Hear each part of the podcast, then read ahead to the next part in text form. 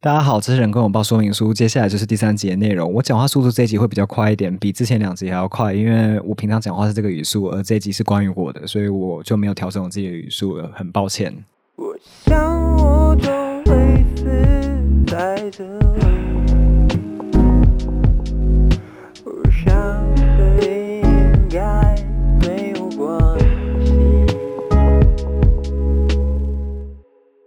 我真的只差一步就要拿锅铲暴打所有人。原本应该是没有要这么早录这一集，因为我觉得这一集的主题很无聊。但最近我说的最近其实是上礼拜，刚好我的四集二刷整批印错，所以我全部都要重印。光是这一本印的时间就要印一个月，印刷的数量基本上已经快要卖完，等于说我会有整个月没有收入、没有销量，然后付出去的印刷费也没有办法现在回收来。所以虽然我现在在讲话，但我灵魂是死亡的状态。谢谢，我已经死了，我现在就是住在地狱里面。大家好，今天我要来和大家谈，成为畅销偶像后，你的人生将会过得多么美好。有一对可爱男朋友，每天打炮，想跟谁上床都可以，每天都有人崇拜你，每场活动都爆满，版税收到爆炸。不对，这不是在讲独立乐团或嘻哈歌手。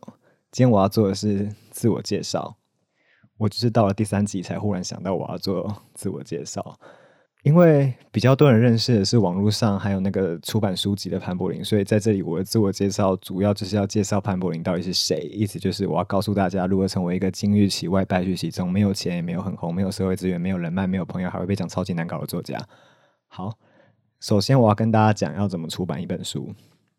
先说。台湾目前比较常见的出版方式有两种，一种是经由出版社出版，另外一种是自费出版。自费出版还有分成，你是自费，然后全部自行制作、寻找经销商铺货到网络书店、实体书店之类的，或者是你是自费出出版部分的金额，但给出版社代理出版，然后再拿版税回来。当然，合约条件是因人而异，所以有些出版社专门在处理代理出版的业务，比较类似出版社就是作为经销商的概念。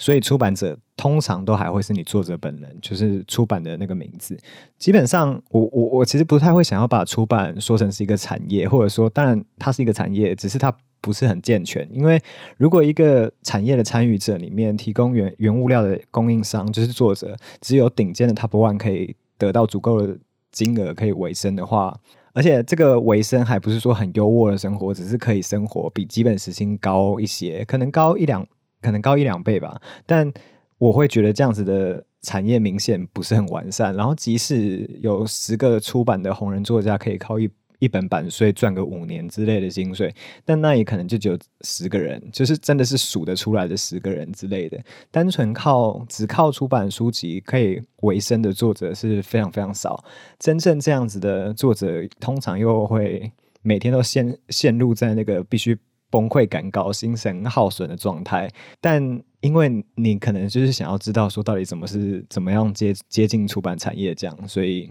我接下来还是要简述一些我觉得如果大家想要踏入出版出版行业的话，可能会想要知道的事情。首先，出版社出版的部分基本上就是你你作为作者就是原料生产者，出版社就是作为有点类似加工厂跟贩售商的概念，帮你把你的原料就是制作成可以贩售的商品。然后处理所有贩售相关的事情，你可以想象，你就是自己扛鸡肉去卖给肯德基的概念。对我就是在说的书的内容是鸡肉，我很想要接肯德基业配，因为我很喜欢吃肯德基，但应该是不太可能。所以啊，如果你有幸可以被出版社选上，好了，现在也其实讲真的没什么好幸不幸运，因为基本上大家都是在网络上找比较红的文字作者出书，所以你基本上只要在网络上红一点就好了，反正。如果你因为这样子而觉得就是自己圣光普照，快要飞起来，像是吹掉被喷到脸之类的那种幸福感的话，就是恭喜你，出版社会提供你完美的类似陪睡情人的服务，就你会感觉到自己好像非常重要，包含版税、行销、企划、活动安排、书籍设计排版，然后电子书制作跟品牌形象等等。还有，你可能会在半夜恐恐慌，自己写不出任何东西，传讯息给编辑，骚扰编辑。然后虽然编辑就是干在心里口难开，还是真的很想要拿平底锅打你的那种干干在心里口难开，但编辑还是会安慰你说，就是其实不会啦，你写的不会很糟糕。他们会跟你说，就是其实你没有那么乐色，只是可能需要再想一下而已。他们会让你觉得你自己担心的事情都是幻觉，然后等到你之后写好稿件交出去之后，他们会告诉你说，你写的这些全部都不行，重来。你之前感觉到那些美好幸福都是幻觉，这是编辑的魔力，这些都是出版社会提供给你的服务，就对。版税的部分，因为这涉及个人价值，很难说你到底可以谈到多高的版税，或者是有些出版社有些出版社畅销的作家的版税是不是就其实真的拿超高，所以你可能就是他们可以在东区租房子，你只能在新北市租房子，还还有五个室友之类的。就我没有朋友可以讨论这种事情，所以我不知道畅销作家们的钱到底都是从哪里来。但工地的版税大概是在九趴到十一趴之间，最常见的是十趴啦。所以在这个数值以内的版税，基本上都可以说出版社没有伤害你，他们不是渣男渣女之类的。当然，这之中还有牵涉到说你的版税算是贩售后的数量抽成，还是印刷数量的抽成。还有定价的抽成或者是折扣价的抽成，这些都是合约需要仔细看的地方。毕竟钱是我们唯一浪费整个人生、失去人生意义，每天在那边一两千字的写稿，搞到自己没有朋友、没有生活，对世界格格不入，整个人活得像幽灵。绝对不是因为我们有热情、有梦想，想当艺术家，想靠自己的文字拯救世界之类的鬼扯。毕竟每个人都想要成为网红，他妈怎么可能会有想要成为艺术家？这是开玩笑。对我还是没有做音效，但应该快要有了。我在这里可以先告诉你，为什么出书赚钱是个不合时宜的想法，因为你真他妈会穷死。以我的例子来讲，我小说一年只能写一本，最多就是一本，我没有办法一年写好几本，像是我是天才一样，因为我的才华有限，而且我的精力有限，我一整年大半时间都躺在床上像死人一样，没有办法离开房间。我觉得外面都是怪物，我没有办法生活。我好想交朋友，我好寂寞，天啊，我好寂寞。振作，潘若林，振作，天啊！如果你以花一年的时间来写一本小说的速度来算，加上版税最通俗见常见的十趴。书籍定价慷慨一点，给你定到四百块台币，好，这样已经算贵。你的保证印量给你开到现在，基本上卖完就会被说是畅销书的三千本，想不到吧？我现在竟然要算数学给你听，三千乘以四百乘以十趴，这样是十二万。你会不会觉得好像有点少？那我们把保证印量再拉到五千本，好了，基本上一年可以卖到这样的数量，在台湾来讲根本就已经屈指可见。所以，但我们假装你填中英才市场爱你爱到跪下来填你好了，五千乘以四百乘以十趴，这样是二十。这样是二十万左右，应该是二十万吧，我应该没算错吧？就是你这本书花了你一年的时间，以及无数次的心理智商，还有药物，还有酒精，还有不愉快打炮经验，跟很愉快打炮经验，跟网络比战，还有截图、梗图，因为你不想面对你的人生，这些全部换算起来就二十万。你一年，你一年整个算下来，你一个月的薪水甚至不到两二十二 k。所以，当我说我宁愿去当便利商店店员的时候，我绝对不是在贬低。便利商店店员，我是认真在讲。如果我有得选的话，我绝对不会写书，我会去当便利商店店员。我是抱持着敬意在看待这些店。店员的，而且有些我真的是不知道他们为什么每个都那么帅。我知道自己是个不是生产、毫无人生价值，根本就是外星人入侵会直接被淘汰。宫廷剧里面还不到三分钟，我就会淹死在莲花池里面的那种杂鱼宫女。所以不要再问为什么我会决定靠写作赚钱。首先是因为我真的没靠这个赚到什么钱，另外是写作对我来说不是个决定。如果我能决定的话，我绝对不会想要写作。嗯，接下来是行销计划吧。对我想这样。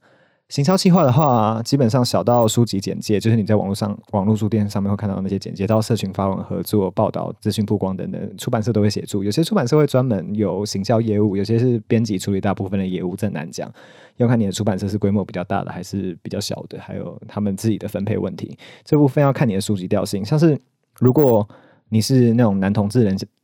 人像写真的话，这部分有很多可以操作的空间。这样出版社可以去找推特上面的漏账，大肆宣传。如果你有出版社的话，出版社就可以很道貌岸然的帮你跟你喜欢的漏账接洽，然后大规模传播屌照之类。你看多美好！我也想要私讯漏账，但我什么都没有私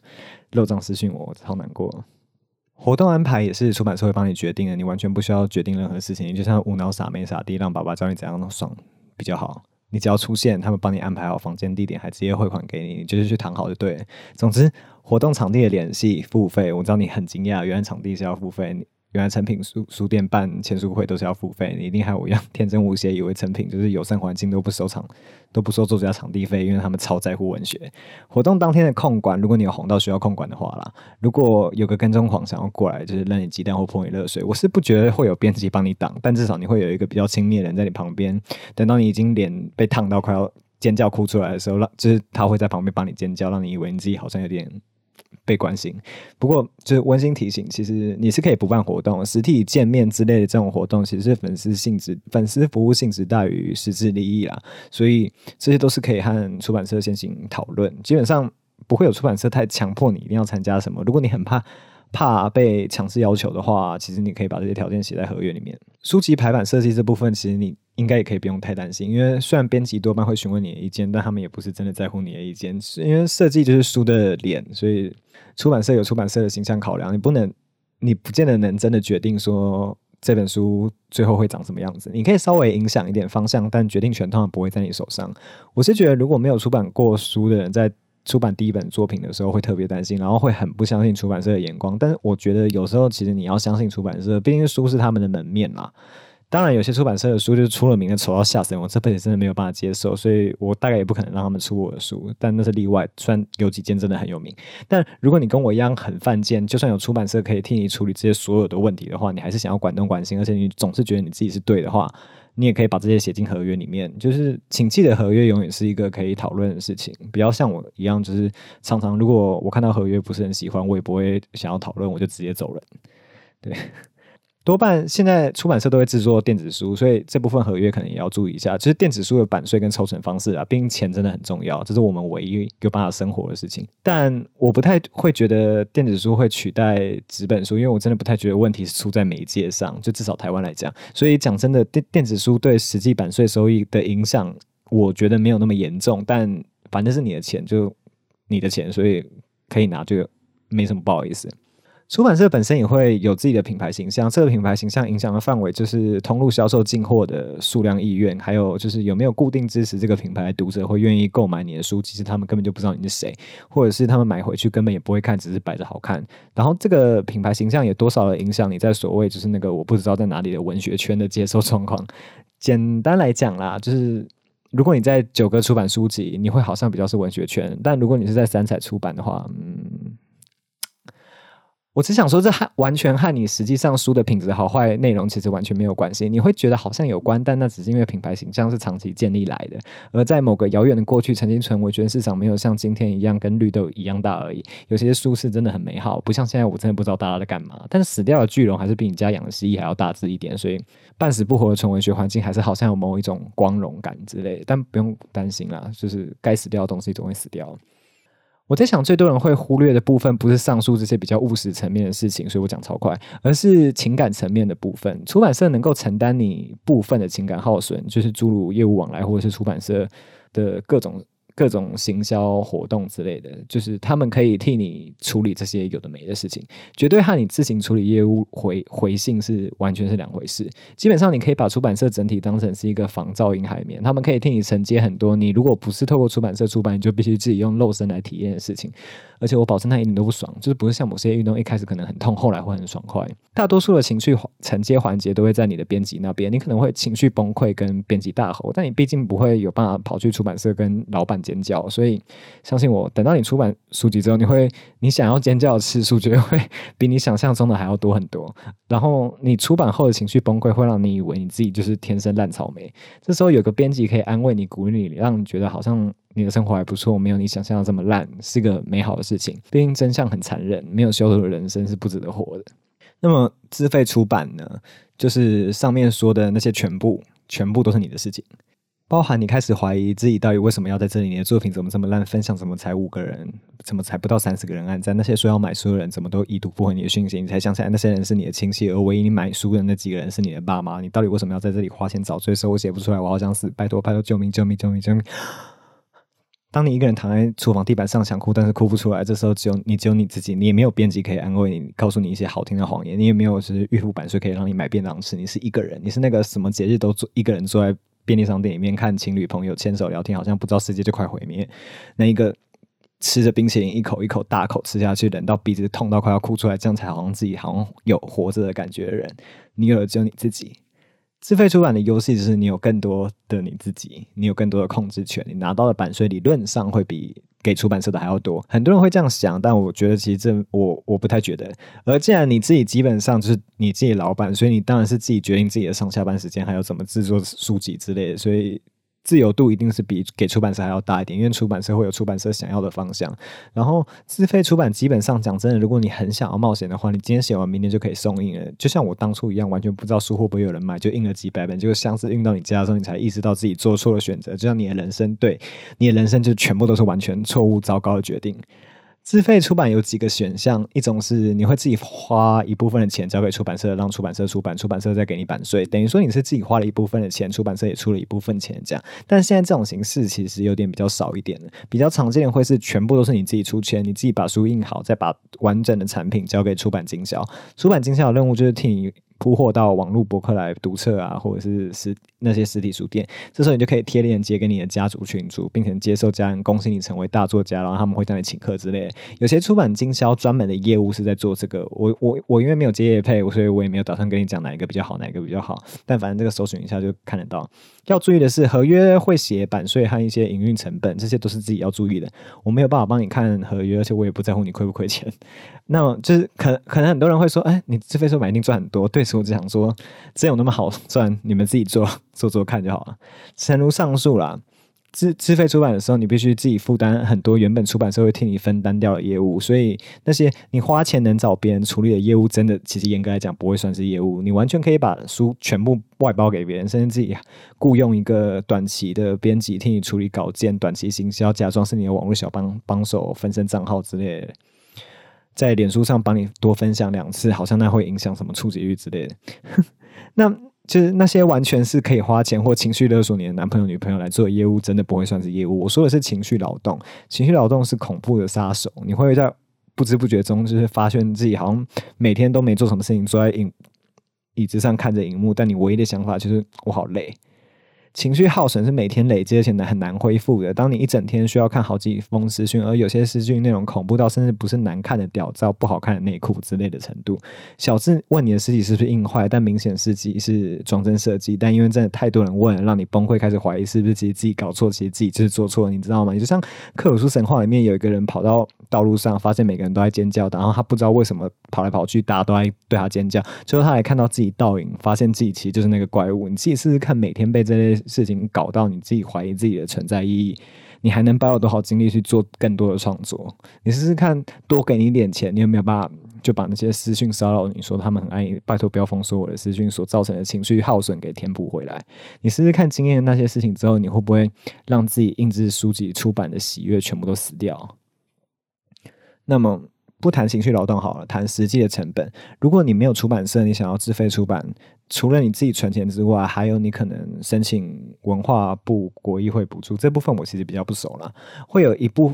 就是一部分的创作经费，但这种补助通常申请到之后，会比较多出版社愿意替你出版书籍，所以你还可以直接现赚保证印量的版税，所以给出版社出就好了。我觉得，相信我这会是你做过最好的决定。自费出版人最基本上要负担的就是印刷成本，印刷成本有高有低，因为就是总是会有人问我说书贵吗？对此我只能说，如果你只想要印出来能看，像是你自己用印表机装订成册的那种感觉的话，那当然你可以印的很便宜，从用价。就是纸的用价、加工设计等等，还有设计费用。如果你自己不会设计的话，你必须花钱找别人设计，那也是一个费用。书籍排版，如果你自己不会排的话，委外也是一笔费用。基本上所有东西都要钱。如果你想要别人替你交阅，也是钱。你要找十个 YouTube 帮你宣传书，然后你要印海报在公车上，你也要自己生钱出来。活动场地费用也是你需要自己想办法，你还要自己联系活动场地的单位，然后还要忍忍受活动场地单位知道你是自费出版时候的表情。我其实不太知道大家出版的。我其实不太知道大家的表情会怎样，因为我都用网络询问，而且我搞不好其实大家都很冷实是我自己人面兽心。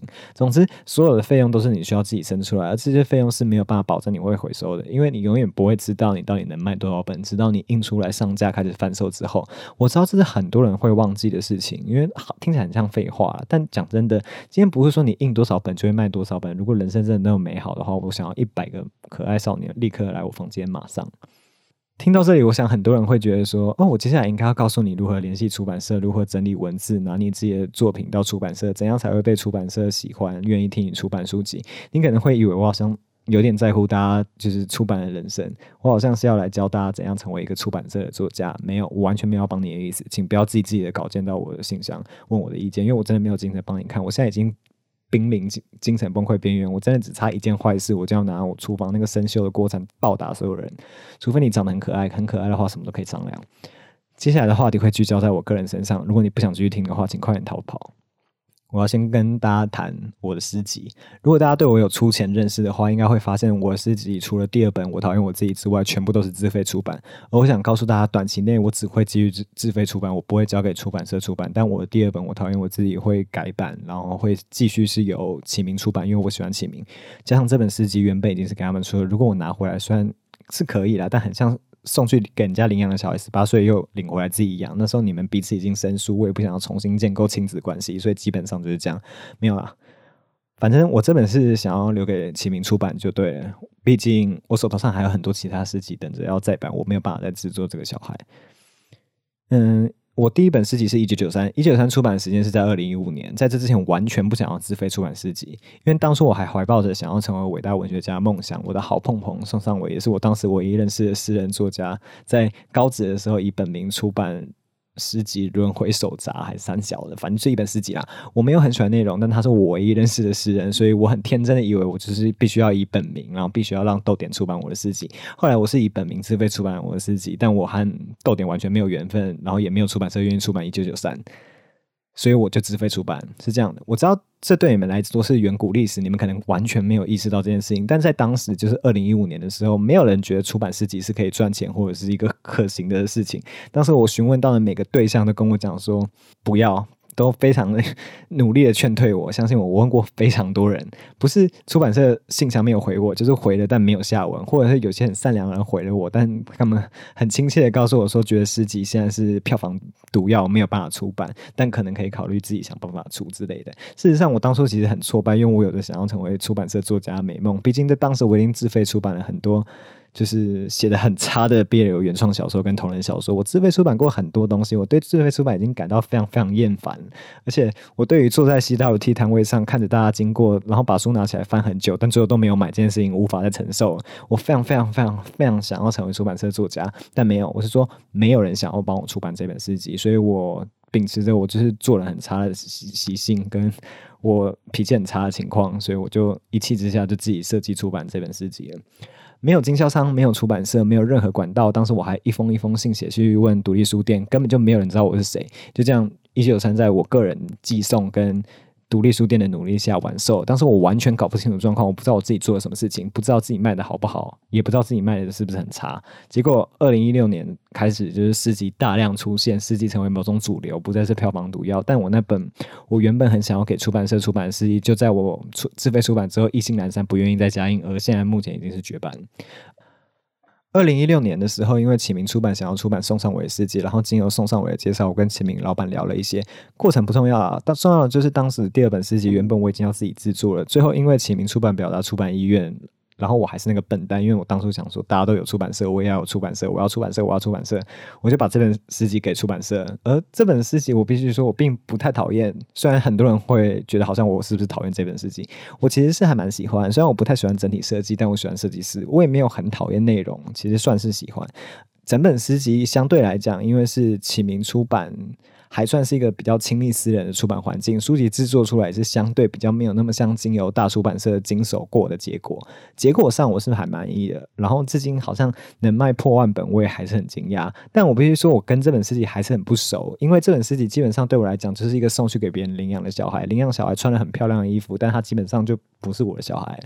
他只是有我的基因而已。这部分我想我的问题可能比较大，因为当时我并不知道怎么面对自费出版跟出版社的差异。而我就如同我前面已经说过，我总是会做出很多错误的决定。我当初的决定是，那我要完全抽离这个出版，我不要干涉任何我想要干涉的事情，我不要过分涉涉入，因为这本诗集已经给出版社出版，我不想要跟他有太太多的感情。现在我知道是我错了，将要再版这本诗集也是因应我曾经做过的错误决定。况且他说我和很可爱的男生在谈恋爱，我整个人的心都在他身上，整本诗集有一半都是写给他，我根本就不在乎任何其他事情。二零一七年，我因为恋爱冲昏头，加上自信过度，觉得非常非常非常想要出版一本很酷的超厚色诗集，所以我制作了一九九三正定版。内容是两个读者分别制定阅读条件来阅读一九九三。制作这本诗集的过程非常幸福，曾经以为那种幸福可以维持很久很久，但我错了，我整个人生都是有错误构成。简单来讲，我想很多人可能没有买到这本诗集，因为当初我几乎是只有在自己的脸书上递购资源，很后期的时候才委托。出版经销到博客来贩售，结果卖个几天又全部没有，因为博客来还超卖，以致我临时加印诗集，然后出版的成本和贩售所得完全没有办法成正比，所以我基本上那本诗集是赔钱。然后当初我已经不是在恋爱状态，所以我也完全不愿意再加印这本诗集，所以我觉得印印是要印一个刚好的数量，结果我反正就是破产就对，就我也说过，就是我总做出错误的决定。天啊！现在想一想，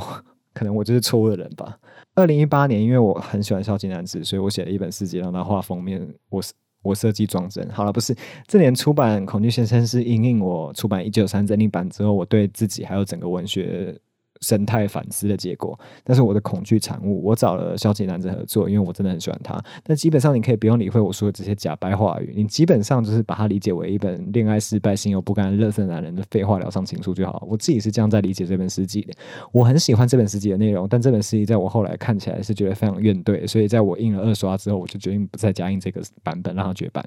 不要再问了，我会改版，我会改版，我会改版。不要再问我，真的，但不是现在。二零一九年是我很惊讶的发现，到底有三峡好惊讶发现。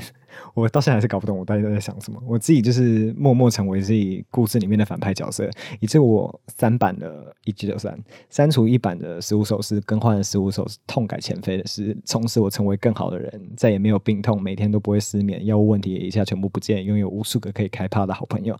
当然是没有这些事情，我还是继续当乐色。我现在只是知道自己是个乐色而已。我之所以会不断改版诗集，就是因为我总是在后来才发现，我自己以前做下的事情，许下无法兑现的承诺，搭好的湖泊小屋基地基不稳，几乎快要掉到水里面。我只好不停修补，以免让我灭顶。我会绝版，其实真的没有什么太大深深远的含义，也不是什么阴谋，单纯可能就是我不好意思继续印，因为当时写给的人已经不在我身边，或者是当初写给的人已经在别人身边，或者是我就真的没有耐心了而已。这也是为什么给出版社出版会有好处的原因，至少合约帮你几年，你不不能一年看到报表就想说好了，反正应该不会继续卖，就直接喊绝版。你必须歹戏拖棚，直到合约结束，你必须撑下去，你不能中途放弃。但我可以。二零二零年出版的《人工拥抱》，我觉得没什么好说。我觉得这是我至今做过最好的一本诗集。我没有打算绝版，我会一直加印。如果你真的好死不死，最后还是没有买到，我只能说你很可惜，不是我可惜，因为这本诗集我真的觉得好到不行。但目前断货，因为 二刷装订错误，需要整批重印，所以我现在是完全没有财产的状况。如果临时生了什么病，或者是跌倒撞到腿之类的，我基本上就是直接破产。十月底应该就会陆续恢复供货。如果再出个意外，我真的会拿国产答案，然后自己拿着国产去警局自首。我还是有出版社出版的作品，我小说现阶段都会交给尖端出出版社出。目前已经出版了两本，虽然好像没什么人知道我我有在写小说，都会是第一人称的小说。少年粉红是一本异性恋女主角爱上未出柜男同志的失恋之书。蓝色是骨头颜色，写的是一个少年和一个有用药成瘾问题的少年在夏天相遇、认识彼此的故事。现阶段我在写的第三本小说是红色，书名就暂时不告诉大家，因为我其实偷偷改过好几次，所以我现在也不太确定名字到底是哪一个，因为我的档案有好几个版本。我在想。大家可能会好奇出版社出版小说、自费出版诗集的差异，但跟你讲我私人内部巨大的差异，你可能根本就听不懂，因为我没打算让真的认识我，我就跟你讲外部原因就好。其实上面已经提过，就是出版社出版数据，我不能说要断断版就断版，我不能说要绝版就绝版。出版社负责一切其他外物问题，我只要把书写出来就好。但因为我是一个控制狂，所以基本上除了写书之外，我还会修改编辑帮我写好小说文案，还有决定封面走向跟其他我已经管太多，而且我相信我知道我自己管太多的事情。但因为我就是一个很任性的人，加上我有一个。还蛮好，可以容许我乱来编辑，所以我总心存感激。另外说点题外话，编辑似乎是因为起名出版我讨厌我自己才知道我的，所以怎么说，人生总是会有做出很多错误的决定，但错误的决定不见得全部都只会有错误的结果，有时候会歪打正着。我原本是已经放弃要写小说的梦想，只想要专心做个骗吃等死的写诗废物，但我现在在写第三本小说，我已经在制作我下一本要改版的诗集，我手头上还有好多任务，我还不能死。我原本以为我已经可以死了。我是错误的人，早就该死在路上。但写作可能可以让我活下去，这些都是我之前没有想过会发生的事情。我好像讲太快，但好像没有办法。我已经快要讲完，我应该是快要讲完了吧。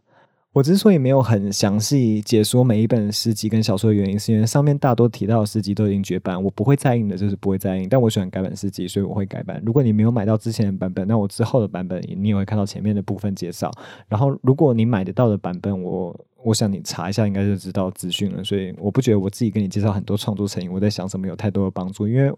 我能够让你看看我平常每分每秒脑袋在想什么的话，我发誓你真的会吓死。我之所以没有把自己吓死，是因为在可以死的那个时候我没有死，现在我已经不够勇敢了而已。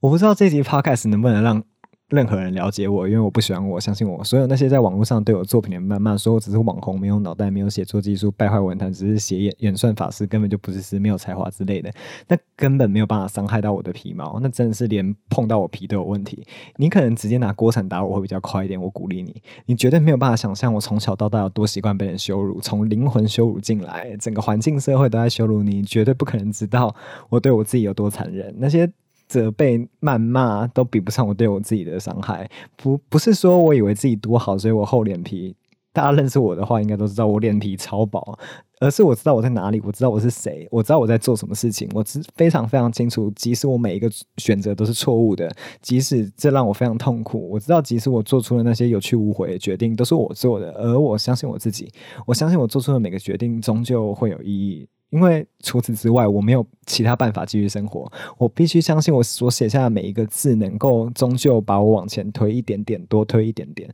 我必须相信生活。其实我眼前到现在还是什么都没有。你没有办法真的以语言伤害我，当然你可以打我。我不知道怎么避免这件事情。我毕竟是个不到一百七的弱男人，但在精神上可能没有办法伤害我，因为怎么样的伤害都比不上我对我自己的伤害。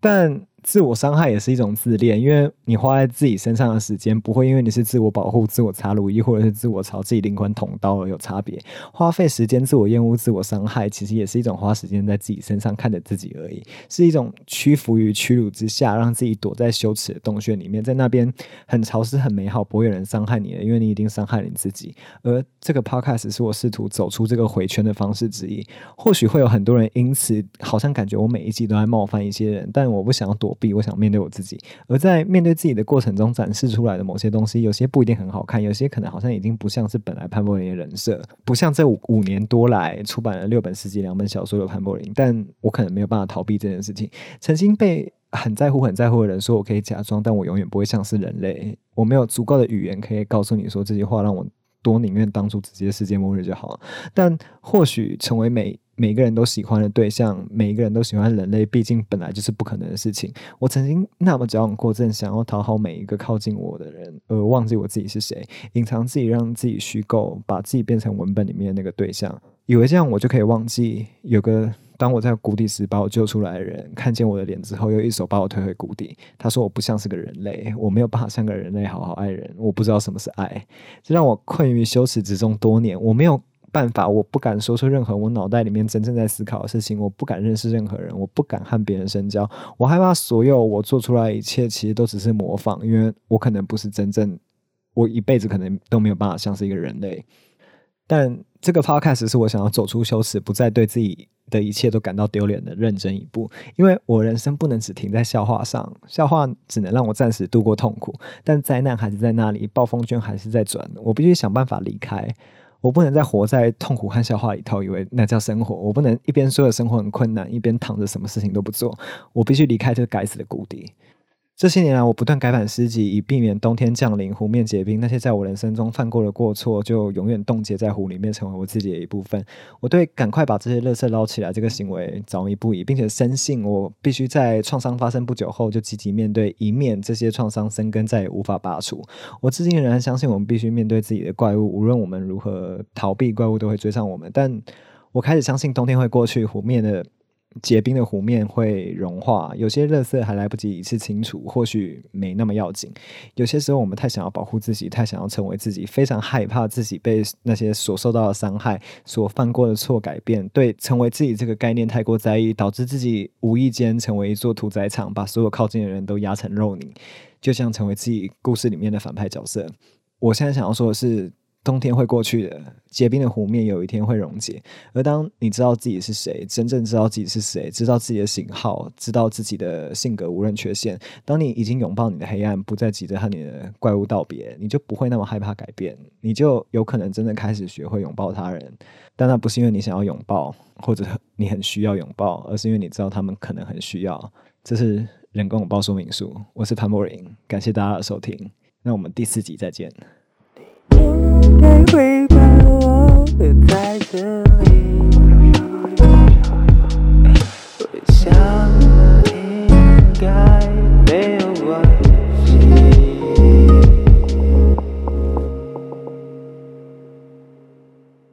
感谢到目前为止小额赞助我的朋友们。